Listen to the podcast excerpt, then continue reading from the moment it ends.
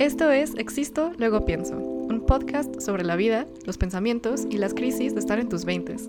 No estamos seguros de lo que hacemos, pero la experiencia nos muestra el camino.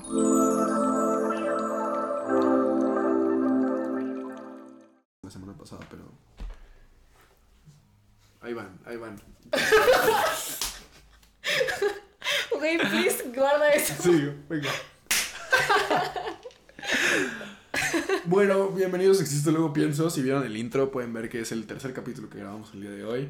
Pero ahí vamos, felices, contentos. Súper emocionadas.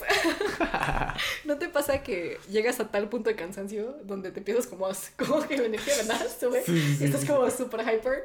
Yo ya llegué a ese estado. Ya llegamos al Zoomies, muy bien. Pero, ¿De qué es el capítulo del día de hoy?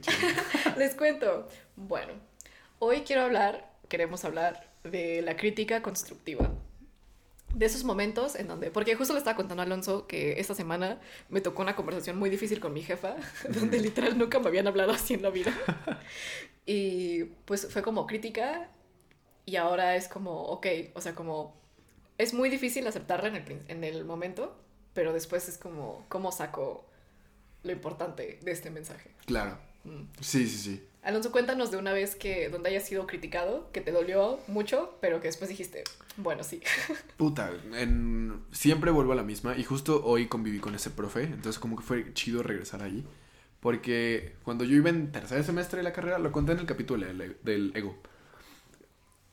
Estaba súper convencido de que yo era el mejor de la carrera. Así, mejor, el que hacía las mejores fotos, los mejores videos. Yo tenía el futuro más brillante de todos. Y estaba puesto ahí. Y llegó un día tarde a una grabación porque yo estaba seguro de que me iban a esperar porque me necesitaban a mí para empezar la grabación. Y Ah, amo "Güey, esta historia, güey. Voy a llegar cringe. 20 minutos tarde. No hay pedo, me van a esperar. Huevos. Llegué, estaba el foro vacío, apagado, cerrado. Me dijeron, no grabamos por tu culpa, no llegaste. Y yo como, verga, güey. Y ya voy a hablar con el profesor que ese momento iba a dirigir lo que íbamos a grabar. Me dice, todos son reemplazables, no eres tan bueno como crees. Y la neta, si vas a ser así, va a estar muy cabrón para ti encontrar chamba. Como, verga, madres, güey. Y me dijo, tu problema, o sea, me dijo, si eres muy bueno, si tienes talento, no tienes tanto talento como crees. Tu problema es tu ego. Y como, oh, como que ya lo sabía. O sea, lo sentí, o sea, sentí como el fuck. Ajá, ya lo sabía. Y me, y- y me dijo, sí, o sea, de, porque era un grupo muy pequeño. Me dijo, sí, de las personas que están aquí, sí puedes que sea el que sabes mejor manejar una cámara. Pero, güey, hay miles de personas que saben cómo manejar una cámara. No eres especial. Y como, verga. Y, y ya me dijo, tu limitante es tu ego. Esa fue la crítica más grande que he recibido a la fecha. Wow, Y fue la crítica más, que más ha cambiado mi vida a la fecha. fuerte. Porque si no me hubieran dicho eso, siento que yo hubiera seguido en un path donde jamás hubiera crecido. Wow. O sea, como de. O sea, como que hubiera sido solo como una. En vez de un. ¿Sabes? Y pues yo quiero ser el. el ¿Sabes? Sí. el sound effects. Pero. Sí, o sea, cuando, cuando me dijeron eso fue. Es la crítica más ruda que recibí en mi vida. Wow, esta sí fue crítica muy ruda, güey. Sí. Hasta la sentí. Pero, ay, güey, no sé. A mí una vez mi papá me dijo como, if you're the smartest person in the room, change rooms. Y yo como, guau, porque, bueno, pero ahí es como otra historia porque, o sea, mis papás son típicos papás asiáticos donde nunca te dicen que están como orgullosos de ti y nunca aparecen para momentos importantes porque siempre están trabajando.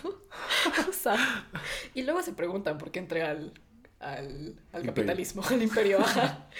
Pero, em, este, y, y una vez como que le estaba echando pedo porque les dije como de, güey, pues fui primera en mi salón y ni siquiera me dan felicidades. Y como, yo sí súper sad, güey, ya sé, así momentos como Ah. emociones súper raw. Este, y güey, mi papá me dice eso, como de, güey, si eres la persona más inteligente, si eres la persona más inteligente de este cuarto, cambia de cuarto. Es un gran Bueno. consejo. Sí, sí. ¿Y si cambiaste de cuarto? Pues no podía, era, era- no voy a decir qué, qué era, pero es como... Pero, o sea, sí me hizo pensar como, ok, o sea, justo como dices, o sea, I'm not big shit y solo me falta ir como a un lugar más difícil. Sí. Es que, dude, es, es el pedo siempre de cuando. Es lo que hablamos del efecto Dunning-Kruger. Sí. O sea, es, de ese efecto pueden salir tantas cosas, pero como que aprendes algo y piensas que sabes mucho. Ya lo he explicado muchas veces. Pero, duda es que es tan real. Y es como, he visto que le pasa a todos, a señores de 60 años. Mm. Lo he visto. Y... Estaba para ti, vecino. Tengo un vecino que sus hijos tienen como un gym en la parte de hasta arriba de su casa. Ok. Ponen la música a todo volumen. A las 8 de la noche, 9 de la noche, cuando yo quiero dormir. Y viven enfrente de mi casa. Ajá. Los odio. Son buenas personas, pero me molesta su música. Su papá es como muy clavado en la espiritualidad y empezó a aprender del Reiki y del Zen y la meditación y todo eso. Y en mi cabeza, y lo ha dicho mi papá también, un saludo a mi papá, es que dice como, güey, si es tan Zen y si es tan Reiki y si es tan como meditación el papá de estos chicos, ¿por qué no les dice que le bajen a su música? Mm. Y es como, porque el güey en su efecto Dunning-Kruger piensa Sí. que está arriba de los demás porque sabe de ciertas prácticas espirituales que no todos saben. Ajá. Y es como, dude, no, o sea, solo tienes que tomar un curso y ya sabes de eso. Güey, súper cierto. Pero he thinks he's big shit and he's above. O sea, que Ajá, está por encima ajá. de todos los demás porque sabe más. Sí, sí, sí. Güey, justo como, bueno, todos los que están entrando como a esta, a esta onda de meditación y, y modo zen y los chakras y así. O sea, güey, felicidades porque genuinamente creo que es como buen camino. 100%. Pero al mismo tiempo, si tu camino, o sea, si estás en ese camino y empiezas a sentir que eres mejor que los demás, güey, perdóname, pero vas muy, muy como atrás en ese camino. Porque, o sea, yo, yo pasé por eso, o sea, justo el momento en el que empecé a meditar, que empecé a leer del budismo y así, o sea, sí me sentía big shit. Y más bien como que esas, ese nuevo conocimiento me separaba de los demás, porque me hacía sentir superior.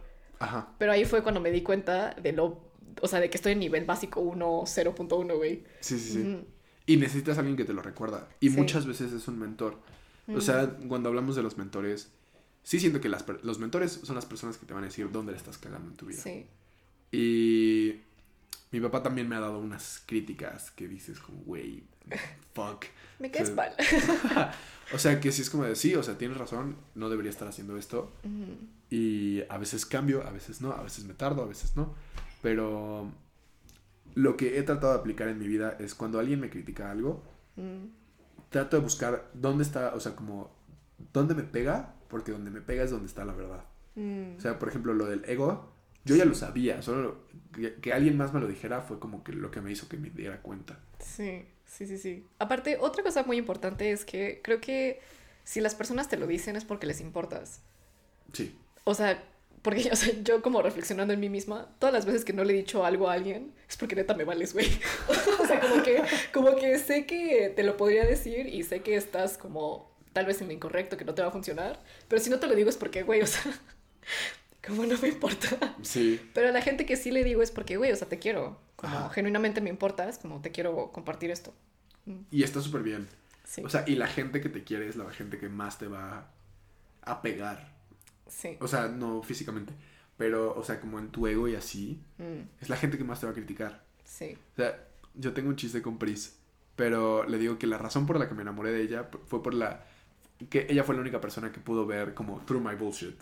O sea, ella, me- cuan- una, ella cuando empezamos a ser amigos, pues como que yo andaba justo con este también rollo muy hippie, good vibes, de la energía y los chakras y los cuarzos y todo cool, buena vibra.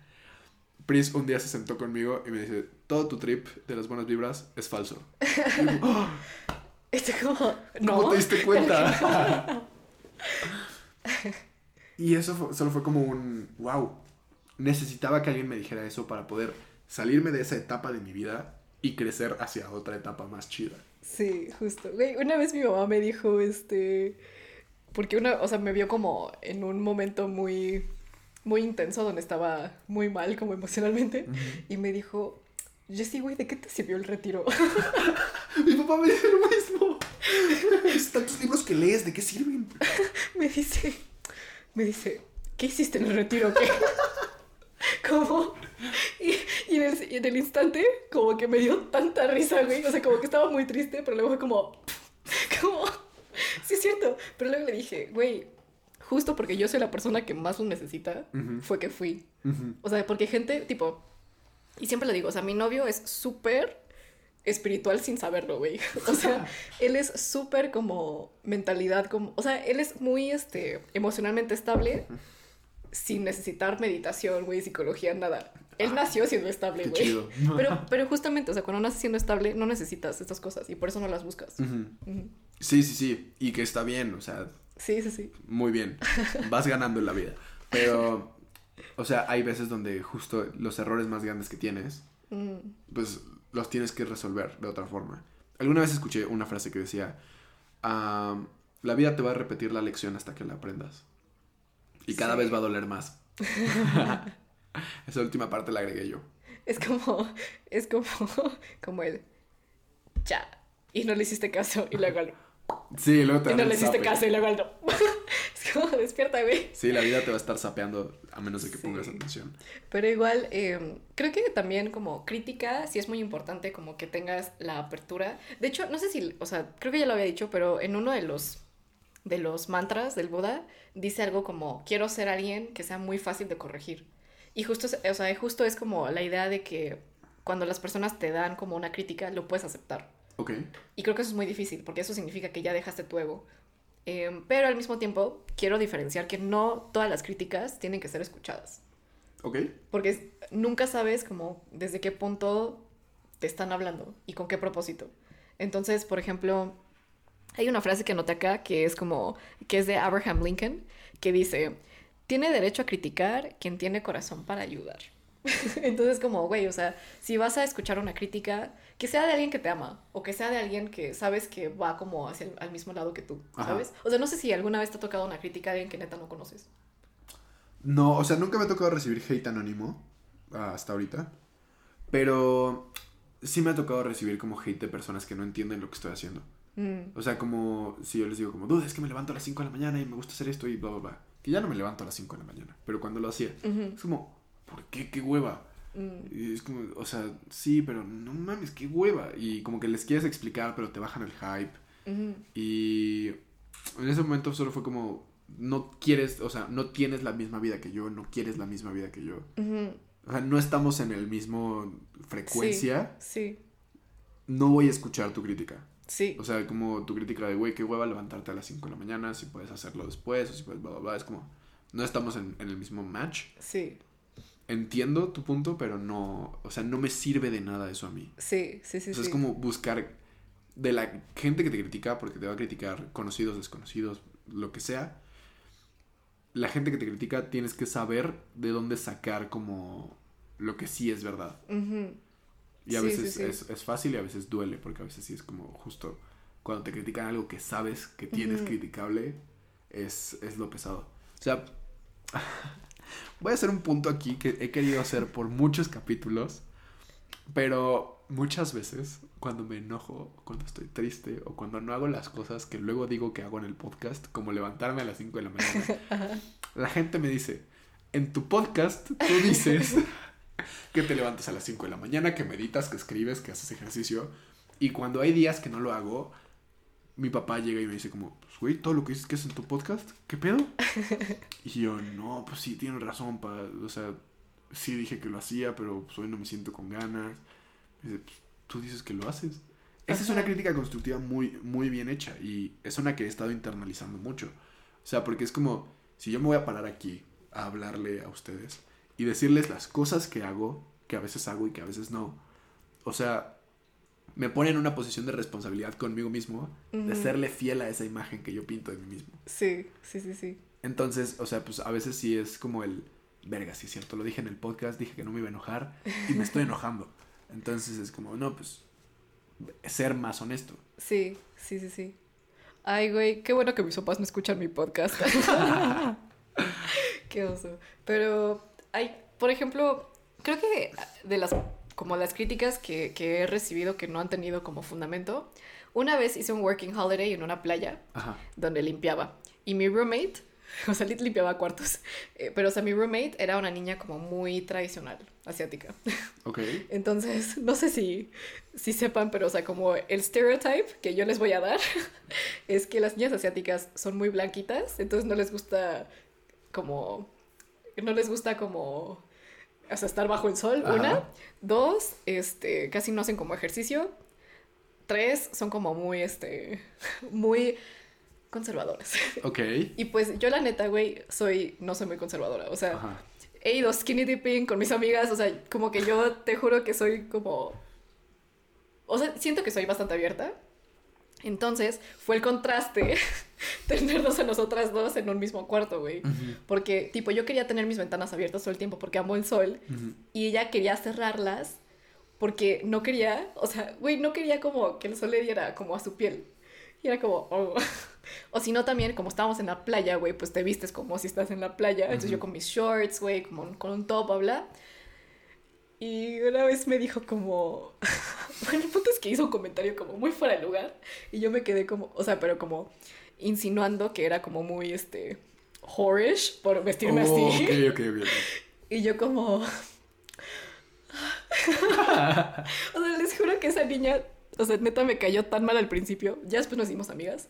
Este, pero, pero sí, o sea, es como, creo que es como la única crítica fuera del lugar que me ha llegado, que de- en el momento decidí dejar. Ajá, o sea, que es como, güey, no, no topamos nuestros estilos de vida. O sea, no son iguales. Sí, sí, sí, o sea, como Lit no estamos en la misma. Pero, güey, justo lo que quería decir es como, cuando te llega una crítica que no aplica a ti, de hecho ni siquiera te duele. Solo es como de, ah, te da risa y ya. Pero cuando te duele, güey, ahí es donde tienes que realmente buscar dentro de ti. Ajá, por ahí dicen de te choca, te checa. Ah, frases. Pero sí.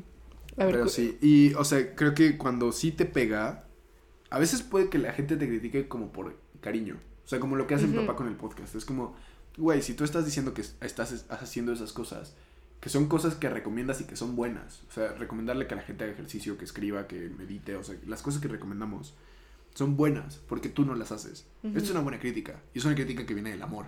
Ujú. Pero hay veces que, por ejemplo, yo creo que la crítica que me hicieron de mi ego venía un poquito más del enojo del profe. Súper válido, porque yo lo causé. Pero son críticas más fuertes Sí. que en ese momento tal vez también me puedo haber dicho, y estás feo y nunca va a... O sea, que pudo haberle echado más porque pues estaba enojado. Pero aquí Chen anotó algo bien bonito que dice, hacer que la mierda que te tiran los demás se convierta en abono. Sí. Por favor, explícanos ese concepto. Es que imagina que eres una planta, ¿no? Y güey, o sea, la neta, mientras más mierda te echen, más creces. Entonces. Por favor, no nos echen mierda. Pero, pero sí es como, es como, güey, o sea, la neta, necesitas abono y abo- un tipo de abono es como que te tiren mierda, literalmente.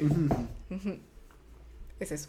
Sí, o sea, como también tal vez, o sea, puede que tengas una conversación muy pesada con tu pareja y que te saquen todo, o sea, todos los Mm. trapitos, así como tú, y- hiciste esto, hiciste esto, hiciste esto.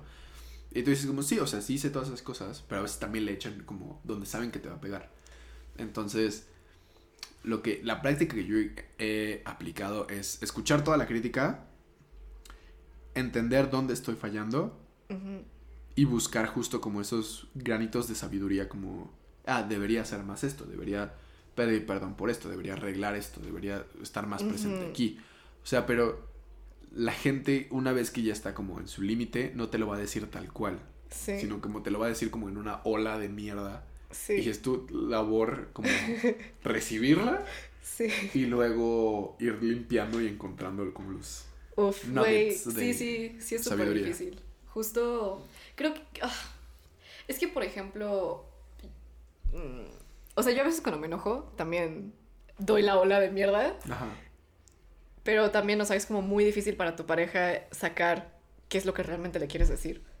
Entonces también por eso cuando me enojo es como de, güey, dame espacio para yo escribir, escribir, escribir, escribir y luego yo sacar esas partes y luego solo te doy esas partes, ¿sabes? Sí, pero que a veces no lo puedes controlar. Sí, no, no, a veces no.